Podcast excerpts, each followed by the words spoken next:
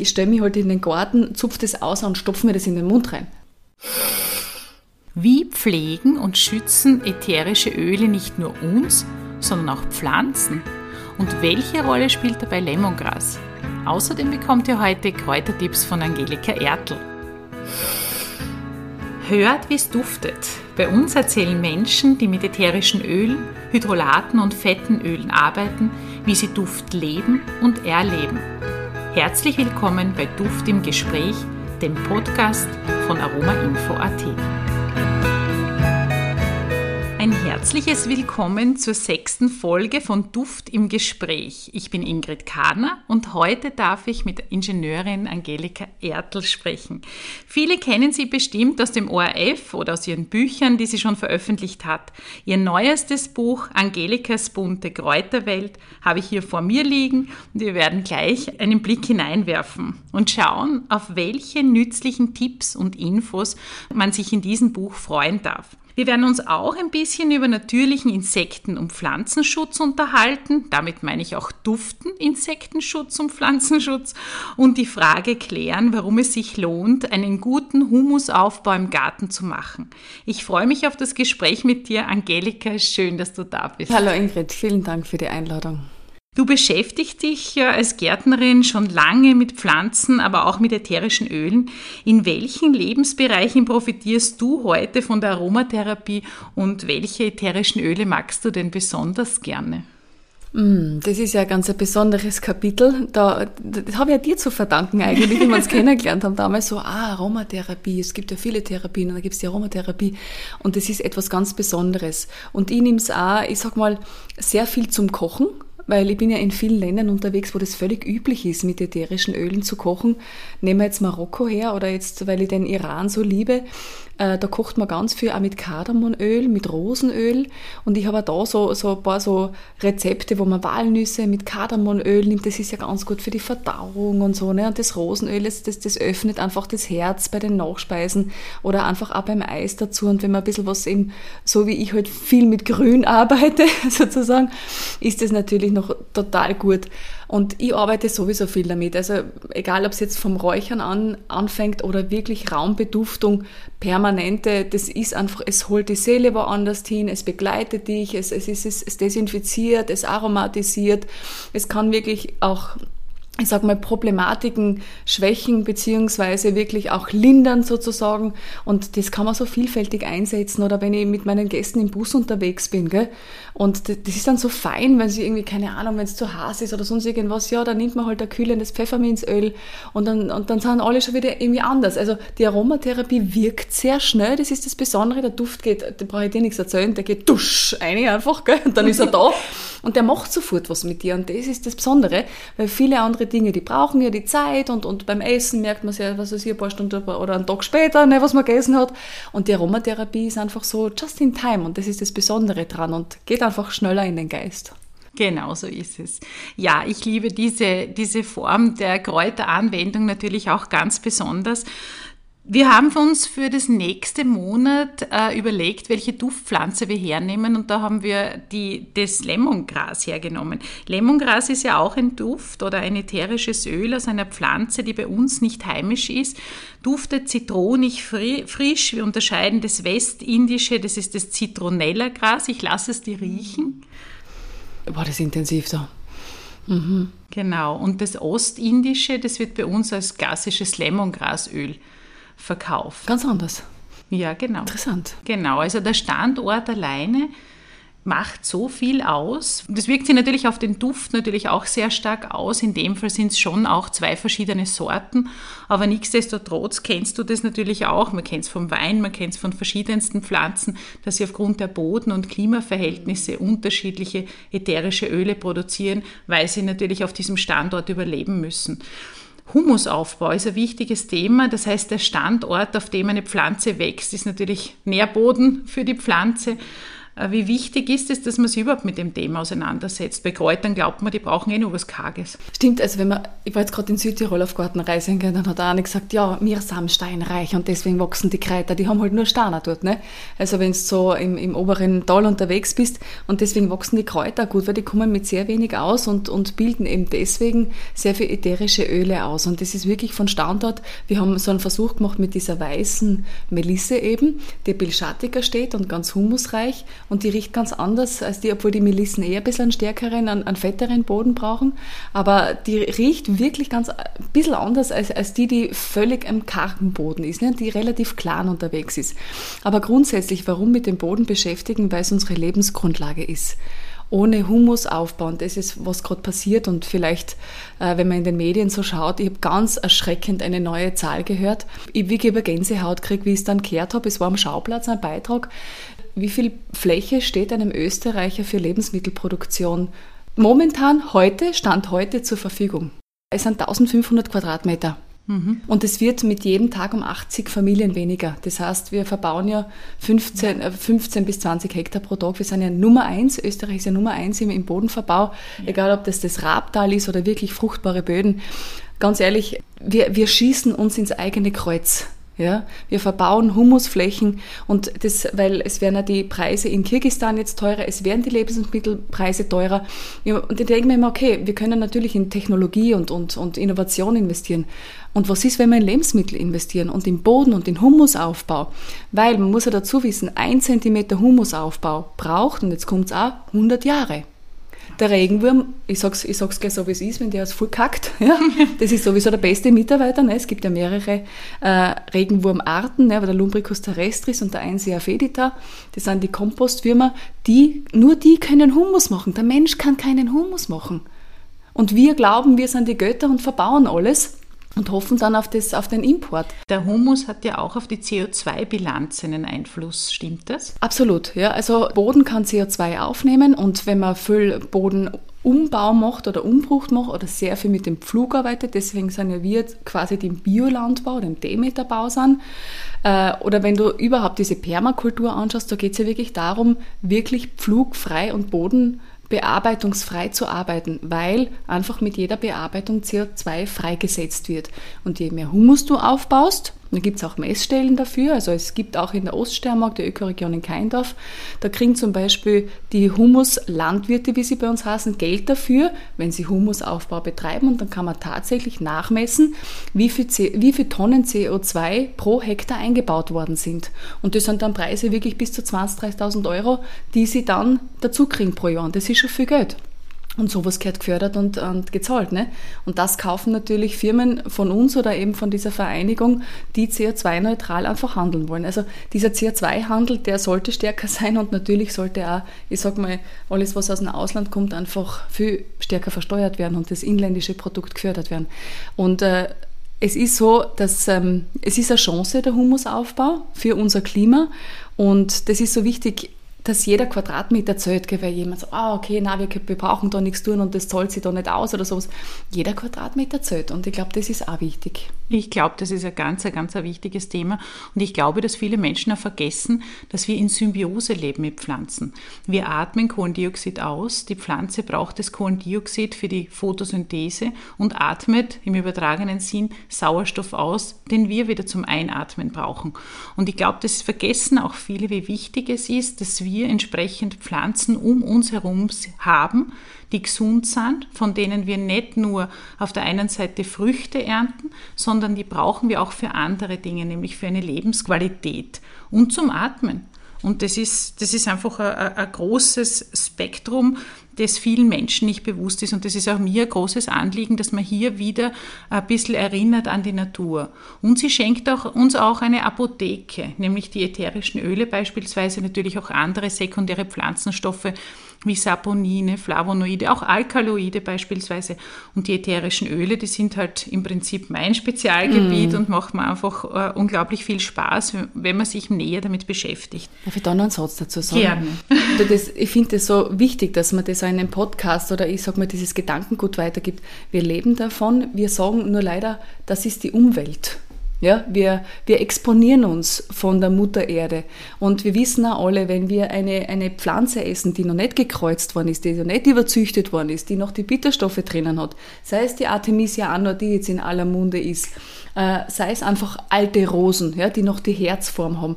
Wir haben da mehr Verbindung zur Mutter Natur. Und wenn du anthroposophisch denkst, dann ist es einfach so, je gesündere Pflanzen du isst, umso gesündere Gedanken kannst du produzieren. Das ist alles ein Kreislauf. Ja? Und wir müssen auch vorstellen, bis zu unserem 40., 50. Lebensjahr essen wir eine Tonne. Wahnsinn. Und da muss man sich vorstellen, was habe ich gegessen? Was war die Tonne? In sieben Jahren ist man wieder neu Richtig. aus dem, was man gegessen hat. Genau. Und habe ich da jetzt quasi Fastfood gegessen oder für E324 oder habe ich wirklich tagtäglich ätherische Öle eingenommen? Habe ich mir einen guten Salat gegönnt aus einem Bio-Loungebar oder vielleicht sogar selber? Habe ich wirklich Vitalstoffe zu mir genommen? Und ich bin mir hundertprozentig sicher, das ist die beste Investition in die Zukunft, mit den Pflanzen zu arbeiten. Wie gesagt, entweder frisch oder mit den ätherischen Ölen. Das ist die beste Investition fürs gesund alt werden und das wollen wir ja alle, oder? Genau so ist es. Also im Prinzip ist es so, dass wir nicht Umwelt, sondern Mitwelt eigentlich sagen sollten. Es ist so, dass wir vom Humus quasi von einer guten Erde, wie heißt es so schön, reichen die Wurzeln tief, gedeihen die Zweige. Und genauso ist es auch bei den Pflanzen. Wir sind Teil dieser Natur Sie ist Teil unseres Lebens und es ist wichtig, dass wir die Menschen wieder daran erinnern, dass sie uns so viel wertvolle Substanzen liefern und unter anderem eben das ätherische Öl. Dieses ätherische Öl nützen wir einerseits, aber wir können es auch wieder zurückgeben. Nämlich wenn wir beispielsweise diese ätherischen Öle zur Pflanzenpflege einsetzen. Lemongrasöl ist ja auch ein beliebter Duft, nicht nur in der Küche, sondern auch für Insektenschutz. Mhm. Es ist so, dass wir Insekten brauchen. Auf der einen Seite brauchen die Pflanzen die Insekten, um bestäubt zu werden.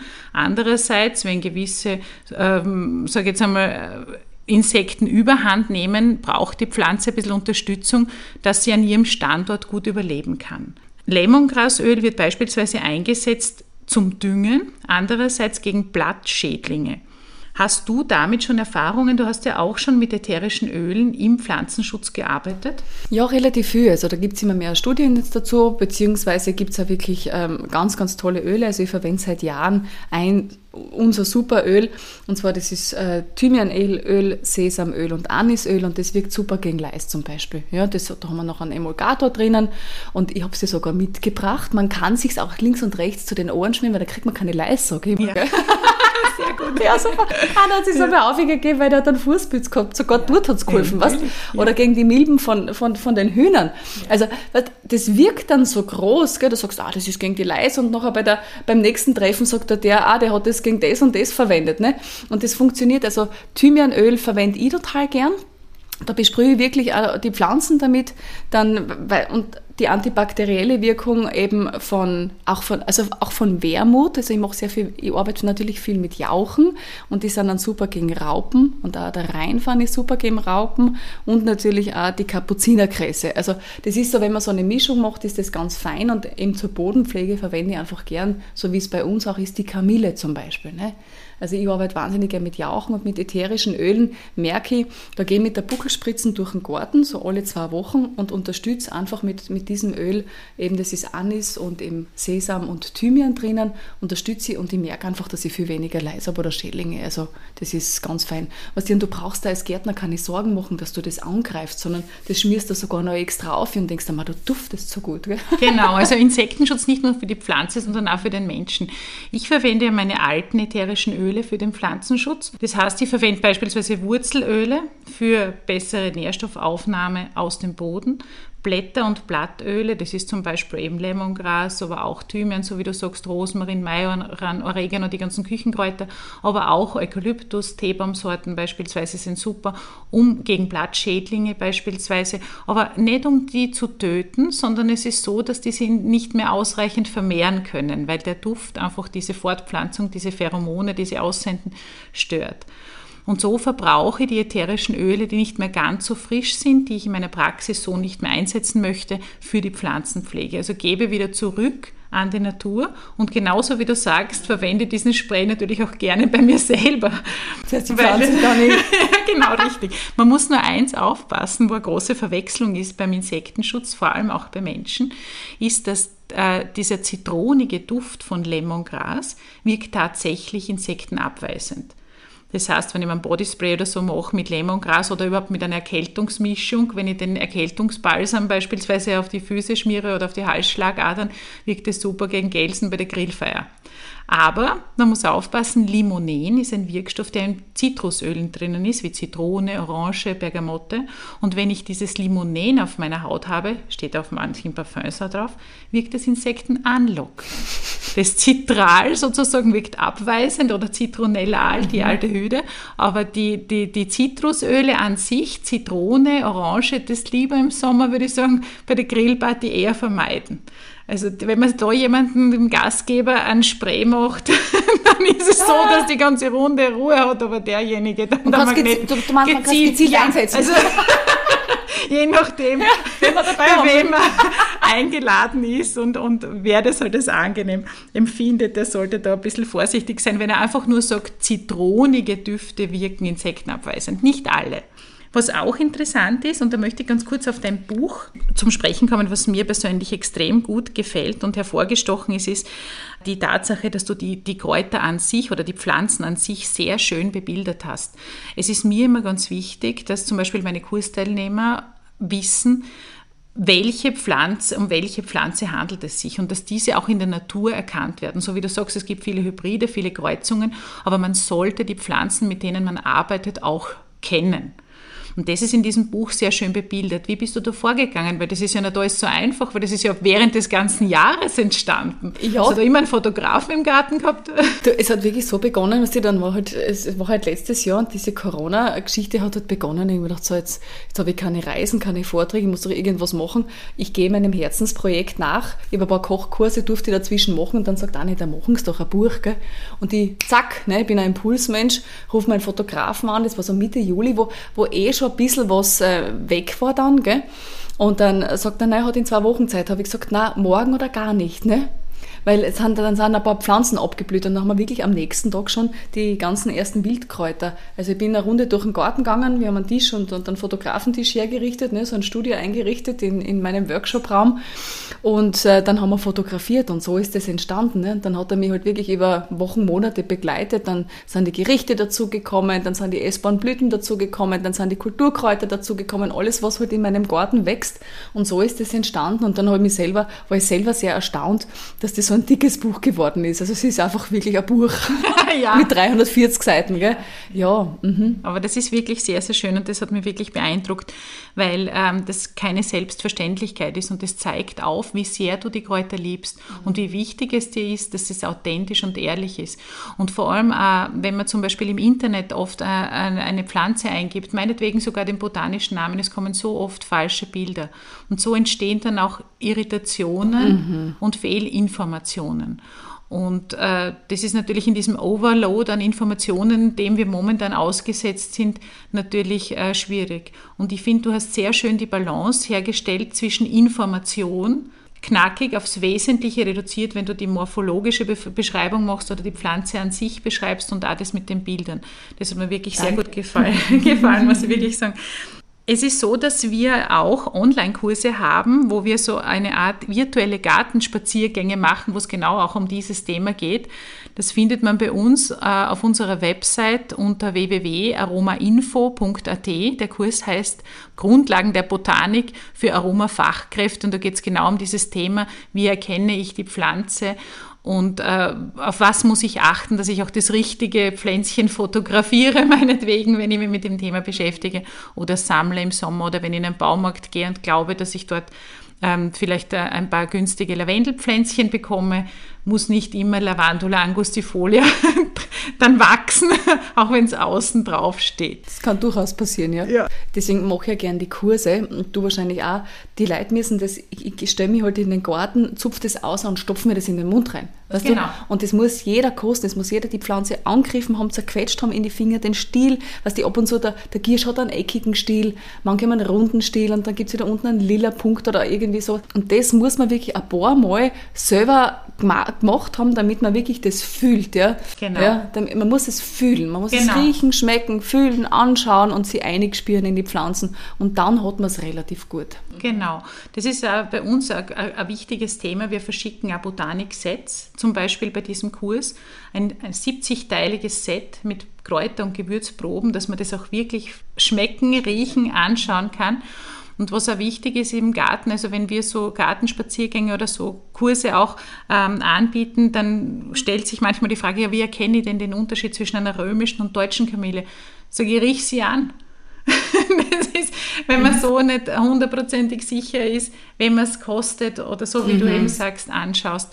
Und wenn wir schon beim Anschauen sind, du hast ja wunderschöne Rezepte drinnen. Das ist ja nicht nur ein Gaumen, sondern ein Augenschmaus.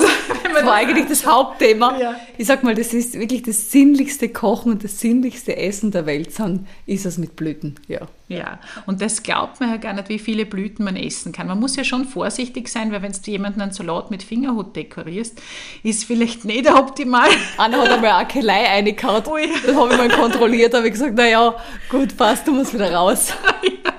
Aber im Großen und Ganzen gibt es überraschend viele, viele Blüten, die man äh, eben auf die Speisen draufgeben kann. Was sind denn so deine Lieblinge? Oh, da gibt es einen Haufen. Natürlich die ganzen Kräuterblüten, was die und, und auch weil du das sagst, wie schön und egal, wenn ich nur einen Topfenaufstrich mache und nur ein paar Thymianblüten aufgebe oder drei Ringelblumenblatterl, ist das schon, wo jeder sagt, wow, wie schön ist denn das? Also jeder spürt das.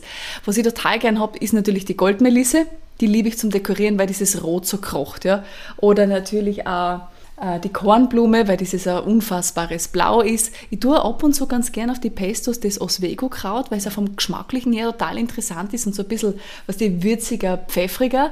Die Rosenmelisse auch, weil es einen lila Charakter hat, die Kapuzinerkreise logischerweise. Wenn ich Pestos mache, tue ich gerne Lila rein. Das ist dann meistens die Hosta-Blüte, die kann man gut essen. Oder auch die Taglilienblüte, die stellt sich super zur Verfügung. Ich habe ein relativ großes Feld und kann da richtig prassen damit. Und dann ist immer im Salat dusch, eine Taglilienblüte. Ja, das macht was her. Die Knospen schmecken gut. Und natürlich im Frühling ist es das Gänseblümchen, ja, diese ganzen Frühlingsblüher und das ist einfach wirklich wunderbar. Oder die Veilchen, der Veilchenduft ist ganz, ganz herrlich. Ja, das, oder Borretsch-Gurkenkraut verwende ich total gern. Gell? Da mache ich immer so kleine Brote und da ganz viel Blüten rauf von dem, von dem Gurkenkraut, was mir jetzt so geschwind einfällt. Ja. ja. also das ist ja eine, eine unglaubliche Menge. Ich persönlich finde ja Blüten und vor allem Kräuterblüten, weil du ja gesagt hast, Thymianblüten. Ich habe ja Kräuter auf meinem Balkon eingesetzt, eigentlich wegen der Blüten, weil da blüht ja immer irgendwas und das schaut super schön aus. Jetzt im Sommer sind es gerade die Ringelblumenblüten kurz vorher war es Johanniskraut, das, das Gelb. Es, war, es beginnt das Jahr in hellblau mit dem Rosmarin und dann mit den, mit den Salberblüten. Die Salberblüten, die haben mich total überrascht. Ich, ja, ich bin ja jemand, der geht dann gern mit einer Kamera durch den Garten und habe halt mal so in Salberblüten hinein fotografiert und die aufgezoomt. Hast du das schon einmal gemacht? Nein. Das ist unglaublich, das musst du mal probieren. Das ist ja so lustig, weil der, der diese Lippenblüten mhm. ja wirklich wie Münder ausschauen und der Salber kennt man ja von Halsschmerzen und Zahnproblemen, richtig zwei Zähne hat und der Mund geht auf, die Zunge hängt wirklich? raus, hängt Zahn, die Zähne Ach, hängen runter, die Halszähne. Also das ist unglaublich. Oder die Melisse zum Beispiel, weil du vorher die weiße Melisse angesprochen hast, aber die, die Zitronenmelisse zum Beispiel, da schauen ja die Blüten, die sind ja unscheinbar futzi mini klein, ja. Und wenn du die fotografierst mit den neuen Handys, geht das ja wunderbar und dann aufzoomst, dann siehst du so richtig, wie die die Zunge raushängen lässt und sagt, mir ist egal.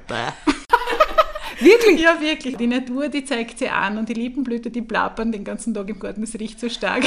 das ist wirklich, wirklich sehr, sehr schön. Ja, äh, spannend ist natürlich, dass man äh, mit diesen Pflanzen, die bei uns heimisch sind, vieles tun kann. Es sind natürlich auch einige Pflanzen, die ich so gerne habe, weil sie halt auch ein bisschen exotisch sind, ebenso wie dieses Lemongras.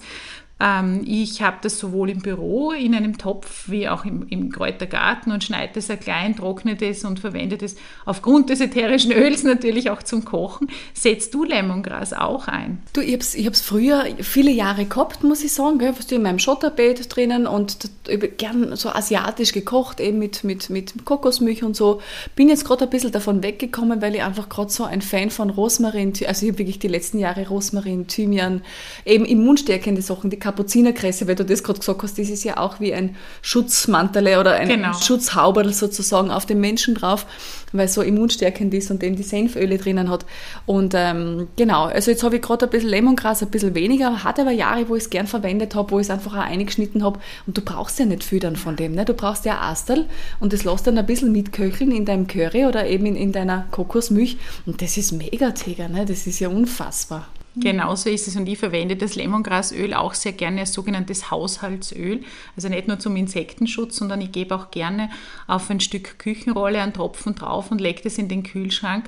Und wenn man dann den Kühlschrank aufmacht, duftet es hervorragend das nach halt an. Ja, auf jeden Fall, das Voll. ist wirklich fein. Das Einzige, es nimmt auch nichts von den Speisen den Geruch an, außer Wassermelone. Mhm. Die darf man nicht drinnen lassen, die riecht dann auch nach Lemongras.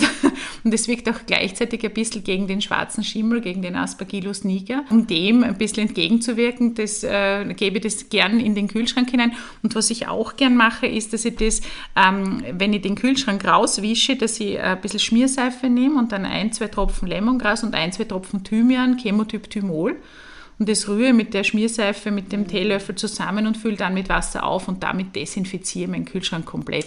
Da kann jeder gerne einen, einen Abklatschtest machen in meinem Kühlschrank, das, der ist sterilisiert, also das ist komplett desinfiziert das ist und das duftet auch gut. Mhm. Und was auch fein ist beim Lemongras, wenn man da ein bisschen was auf eine Küchenrolle gibt, und das in den Obstkorb legt, dann ver, ver, vertreibt man die Fruchtfliegen. Ah. Aber man muss das Fenster kippen, weil töten tut man sie nicht, man verscheucht sie. Mhm. Ja, passt so, so die Nachbarn fliegen. Ja, genau. Kann man den Tipp weitergeben und sagen, das genau, ist herrlich. so ist es. Weil du das sagst mit, mit dem Kühlschrank, gell, was einen Tipp möchte ich auch weitergeben, weil oft ist es auch so, dass man dann von, also wenn man einen Kräutergarten hat, dann von irgendwas einmal viel hat, wie jetzt die Zitronenmelisse oder sowas, gell?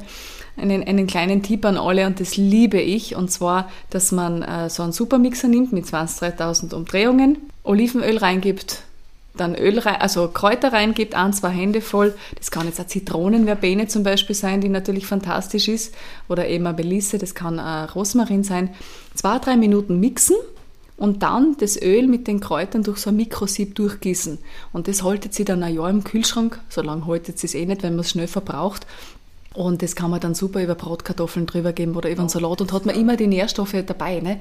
Oder ich bin so ein Fan von, von dem Essen, ne? dass man sagt, man macht da Brennnesselöl genau das gleiche, Olivenöl und Brennnessel, ganz stark mixen und dann habe ich wirklich das Magnesium volle Ladung da drinnen. Also das ist natürlich auch super. Mhm.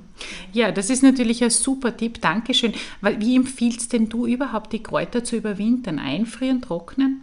Also ich mache viel in Ölform, mhm. ich das einlegen, ich tue es auch natürlich trocknen in Teeform. Jetzt ist eh gerade die Hauptzeit, also wir haben jetzt gerade so viel, so viel Kräuter, Zitronenverbene, was habe ich heute, Pfefferminze, fünf verschiedene Minzen, die weiße Melisse ist jetzt eh schon zu groß, also jetzt haben wir viel geschnitten, also viel in Teeform natürlich und dann mache ich Salze, ich habe so, so 30 verschiedene Salze. Das fängt wirklich an von Gundelrebensalz über Gierschsalz, über Löwenzahnsalz, das geht dann über Wurzelsalze und jetzt halt die Blütensalze. Und dann habe ich so, ich bin ein großer Fan von dem Körper Impulse geben, dass ich sage, okay, wenn ich jetzt zum Beispiel rheumatische Themen habe, noch unbedingt ähm, äh, den Giersch zum Beispiel nehmen und über drei, vier Wochen immer dieses Salz verwenden oder wirklich, auch die, ich, ich trockne auch Giersch, ja. ich mache auch Tee damit, ja, so einen Bittertee oder einfach wirklich so die Wurzel zum Beispiel vom Löwenzahn, äh, vom, vom Wiesenbärlauch beziehungsweise von, vom Bärenklau und vielleicht von ja, was nimmt man noch, vom Giersch dazu und dann wirklich so bitter Salze. Also ich bin so, beziehungsweise ganz wenig Salz und ganz viel Kräuter und ich, tue,